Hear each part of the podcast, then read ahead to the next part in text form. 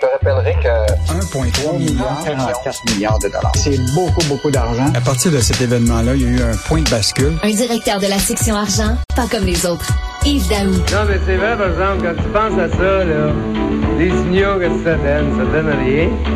On a-tu une union en shop? Nous autres, on n'en a pas. Hey, moi, ça fait 15 ans que je travaille à la shop, hein. Ça fait 15 ans qu'il n'y a pas d'union. Ça donne?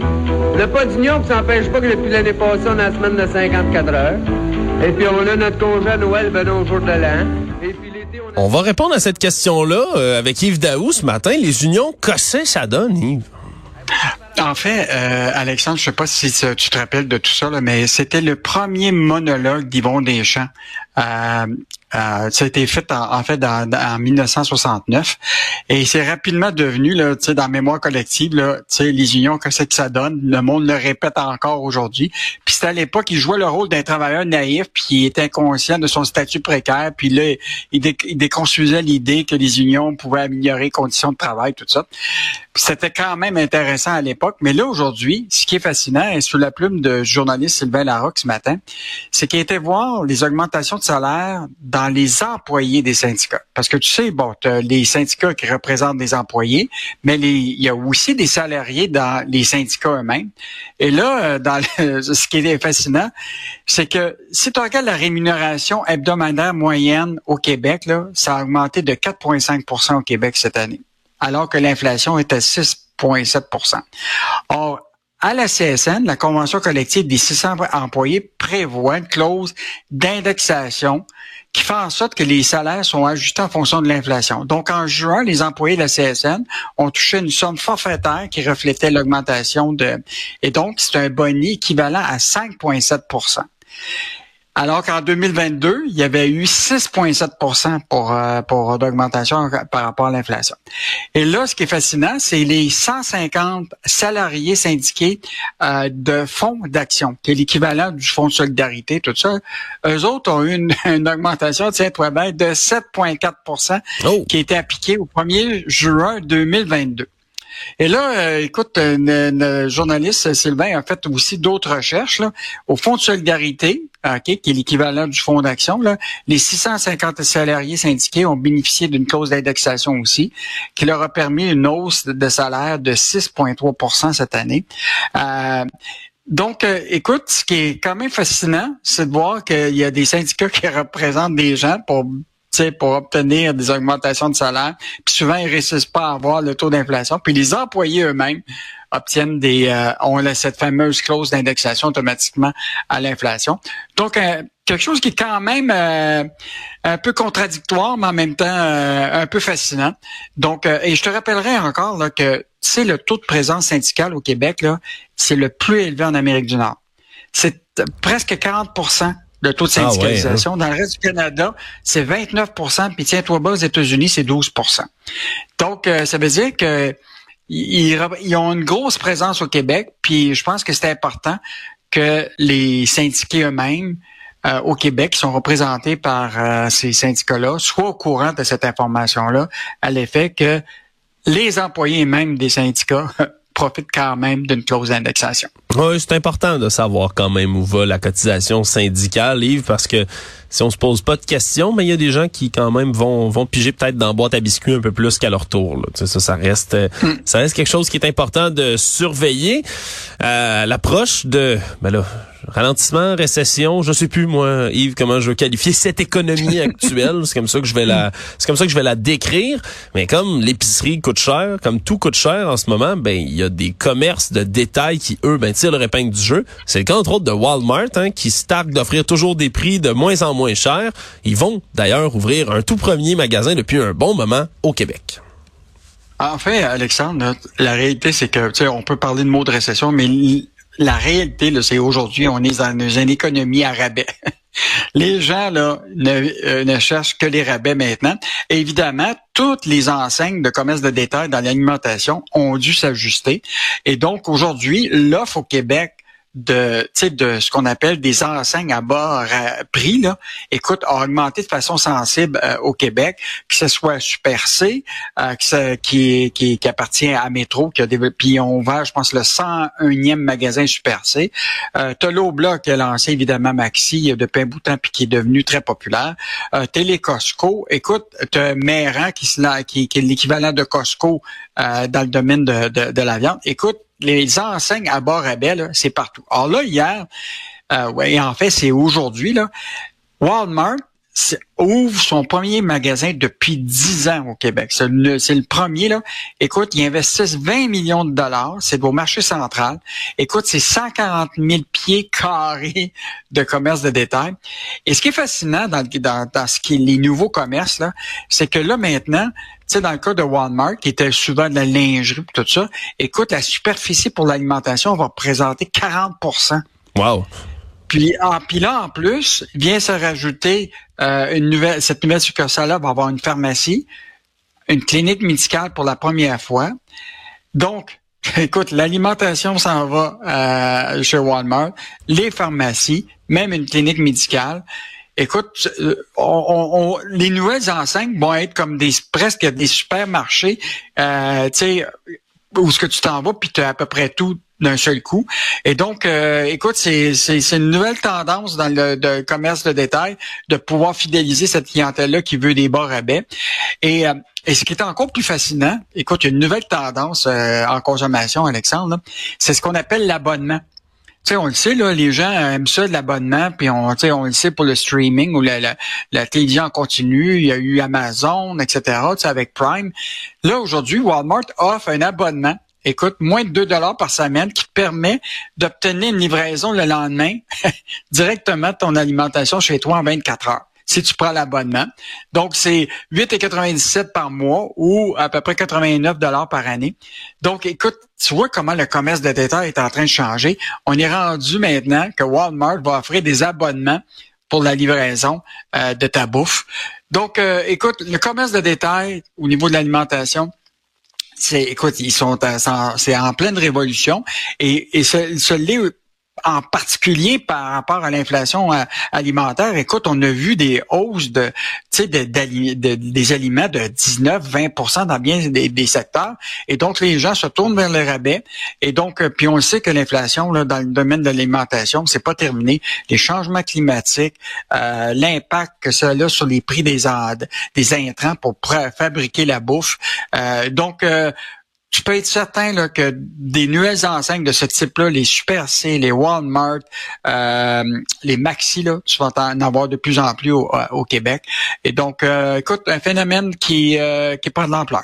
Oui, puis je trouve ça, moi ça m'amène une autre réflexion, Yves. Je trouve ça dommage parce qu'on on passe notre temps à dire faut encourager nos commerces d'ici faut encourager les PME, faut encourager l'achat local, faut être capable de, de, de, financer, si on veut, les petites entreprises qui peuplent notre notre quotidien. Puis on démonise, avec raison, fort souvent, hein, des entreprises, des multinationales comme Walmart. Mm. Mais le problème, c'est que dans l'économie actuelle, puis avec tous les prix de, de, de, ben, de, la vie, la vie qui coûte une fortune en ce moment, Yves, on a comme pas le choix. on peut-tu reprocher aux consommateurs vraiment d'aller chez Walmart? C'est triste, parce que ça va enlever, euh, ça va enlever de la, de la business, de la clientèle, peut-être la petite boucherie du coin, ça va enlever de la clientèle, peut-être à la boulangerie qui fait un pain extraordinaire, mais qui est pas mal plus cher dans ton dans ta ville. C'est difficile quand même hein, de, de livrer ces deux messages-là en même temps, Yves. En fait, l'idée, c'est que tu sais, le commerce de proximité, c'est souvent c'est lié à, euh, au, centre urbain. On s'entend pour dire que dans le plateau Mont-Royal, tu as des chances d'avoir plus de commerce de proximité qu'à Répentigny, par exemple. Oui. Il en demeure pas moins que de plus en plus de gens se retrouvent à habiter, tu comprends-tu, dans la deuxième couronne de Montréal. Mais là, malheureusement, il s'est établi, si tu veux, des commerces de détail de plus grande surface parce qu'il y a une population plus grande. Et c'est sûr que, tu sais, la classe moyenne est un peu serrée. Fait que c'est sûr que, tu sais, tu vas pas probablement aller acheter ton café sais, euh, le matin, euh, probablement, tu à 8 piastres dans une petite boutique de proximité. Puis tu vas peut-être préférer aller l'acheter dans une, euh, tu sais, un commerce de détail qui va permettre des, rabais. Euh, et donc, euh, c'est sûr là, y a, que ça a des impacts. Là. Les multinationales ont bien vu ça. Puis, euh, mais on a quand même des, des fleurons au Québec. Il y en a pas moins que, par exemple, Métro, qui est un fleuron québécois. Euh, ben, ça reste quand même une, une, une, marque, une enseigne qui, qui, qui est quand même présente à travers le Québec. On peut au moins se dire ça. Les multinationales, c'est sûr, comme Walmart. Écoute, Walmart, l'année passée, pour une année, là, tiens-toi bien, ils ont fait 615 milliards de ah. chiffre d'affaires. Ah. à travers le monde, tu sais. Donc, euh, puis écoute, ça, écoute, les profits sont énormes pour cette entreprise-là. Mais ce qui est intéressant quand même, Walmart nous disait ce matin là que l'entreprise euh, qui est en son siège social à Bentonville en Arkansas là, euh, dit s'approvisionner auprès de 500 fournisseurs québécois pour une valeur de 3,5 milliards en 2022. Est-ce que ça, c'est la revanche qu'on peut avoir? C'est qu'au moins les multinationales achètent de fournisseurs québécois, en tout cas dans le domaine de l'alimentation. Écoute, je pense que c'est la carte qu'il faut jouer avec ces multinationales-là, comme Costco, euh, comme d'autres, c'est qu'ils s'assurent d'acheter des produits québécois en tout cas au niveau de l'alimentation, pour leur donner une visibilité là, euh, qui, est, plus grande, parce que c'est un réseau de distribution incroyable. Là, tu te retrouves, évidemment, là, le marché central, là, quand tu penses à ça, l'idée de 140 000 pieds carrés, 300 employés, tiens-toi bien, tu vas avoir bien du monde qui va se retrouver à cet endroit-là qui est pas loin du marché central. Euh, donc, euh, écoute, c'est une bonne nouvelle économique, 20 millions d'investissements. Euh, puis on verra ce que ça donnera dans les prochains mois. Est-ce que les Québécois vont se retrouver de plus en plus dans ces magasins-là plutôt que les commerces de proximité? Intéressant. Un maudit ce que tu dis, Yves, sur le fait qu'on doit du moins encourager Walmart puis des grosses entreprises comme ça. Si on est coincé pour aller dépenser chez Walmart, ben au moins dépenser pour des produits québécois. Ça, c'est vrai que ça peut euh, ça peut sauver la face un tout petit peu dans ce dossier-là. Si on veut, par contre, euh, ben, aller dans des magasins plus euh, plus dispendieux, aller s'offrir des produits de meilleure qualité, Yves, ben ça nous prend de l'argent. Puis pour ça, ben faut bien investir notre épargne. Et ce matin, ben tu as peut-être une bonne nouvelle, une rare bonne nouvelle d'endroits où mettre ses placements dans cette économie actuelle. Alexandre, tu veux pas dire que je te fais des mauvaises nouvelles à tous les jours. Mais non, mais non. mais c'est pas de ta faute à toi, Yves. C'est pas de ta faute à toi. Au moins, tu mets toujours de la musique pour nous, pour nous requinquer le matin. Ça, j'adore ça. En fait, euh, c'est Michel Girard ce matin qui, euh, évidemment, euh, a une expérience en finances personnelles qui est incroyable au Québec. Et ce qui est intéressant de ce que Michel dit ce matin, c'est, on le sait, là, il y a eu une forte hausse du taux directeur des, des banques. Là. En, y a, présentement, le taux directeur est à 5% alors qu'en 2022, il est à 0,25 Mais évidemment, quand les taux d'intérêt augmentent comme ça, évidemment, il y a, y a des taux d'intérêt plus alléchants pour ceux qui ont de l'argent, pour les mettre dans des comptes que des intérêts plus élevés. Et donc, présentement, là, si tu as un petit peu d'argent, je te dis ça comme ça, Alexandre, si tu l'as dans ton CELI, peut-être que tu pourrais en sortir puis en mettre dans ce qu'on appelle des CPG. Ça, là, il n'y a aucun risque. C'est garanti. Les banques offrent ça. Écoute, le taux d'intérêt, là, sur, si tu mets un CPG d'un an, c'est 5,4% d'intérêt. Puis mettons un 5 ans, c'est 4 donc, quand même, un, mettons, un placement qui est garanti, tu vas avoir ton 5% d'intérêt, puis tu sais pas, tu fais pas face à tu sais, la volatilité de la bourse, mais c'est sûr que tu n'auras pas des rendements, tu sais, présentement dans des fonds communs d'actions puis de portefeuilles équilibrés actuellement à la bourse, tu peux avoir des rendements plus élevés. Mais ça, ça peut fluctuer. Fait que ça dépend de ton tolérance au risque, mais je pense que si tu as, mettons, un 1000 dollars, un 500 dollars, ça vaut peut-être la peine de le mettre dans un CPG qui te rapporte ça. Puis tu vas voir dans un an, ben, tu vas te dire, ben, j'ai fait 5,40% sur, euh, sur ce CPG d'un an. Donc, tu vas être un petit peu plus riche euh, et donc euh, et donc ben, tu vas peut-être profiter de, de cet argent-là.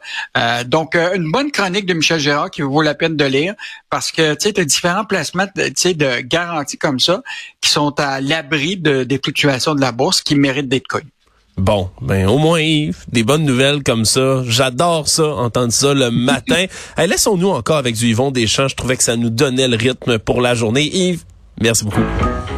Non, mais c'est vrai, par exemple, quand tu penses à ça, là, les unions que ça donne, ça donne rien. On a-tu une union en shop, nous autres, on n'en a pas. Hey, moi, ça fait 15 ans que je travaille à la shop, hein. Ça fait 15 ans qu'il n'y a pas d'union, ça donne. On n'a pas d'union, puis ça n'empêche pas que depuis l'année passée, on a la semaine de 54 heures. Et puis on a notre congé à Noël, ben non, au jour de l'an. Et puis l'été, on a une semaine de vacances payées. On la prend pas toujours, mais on l'a pareil. Et moi, ça paraît pas, hein, ben, je me fais des semaines de 102, 103. Puis déjà, avec l'overtime, je suis allé me chercher 113.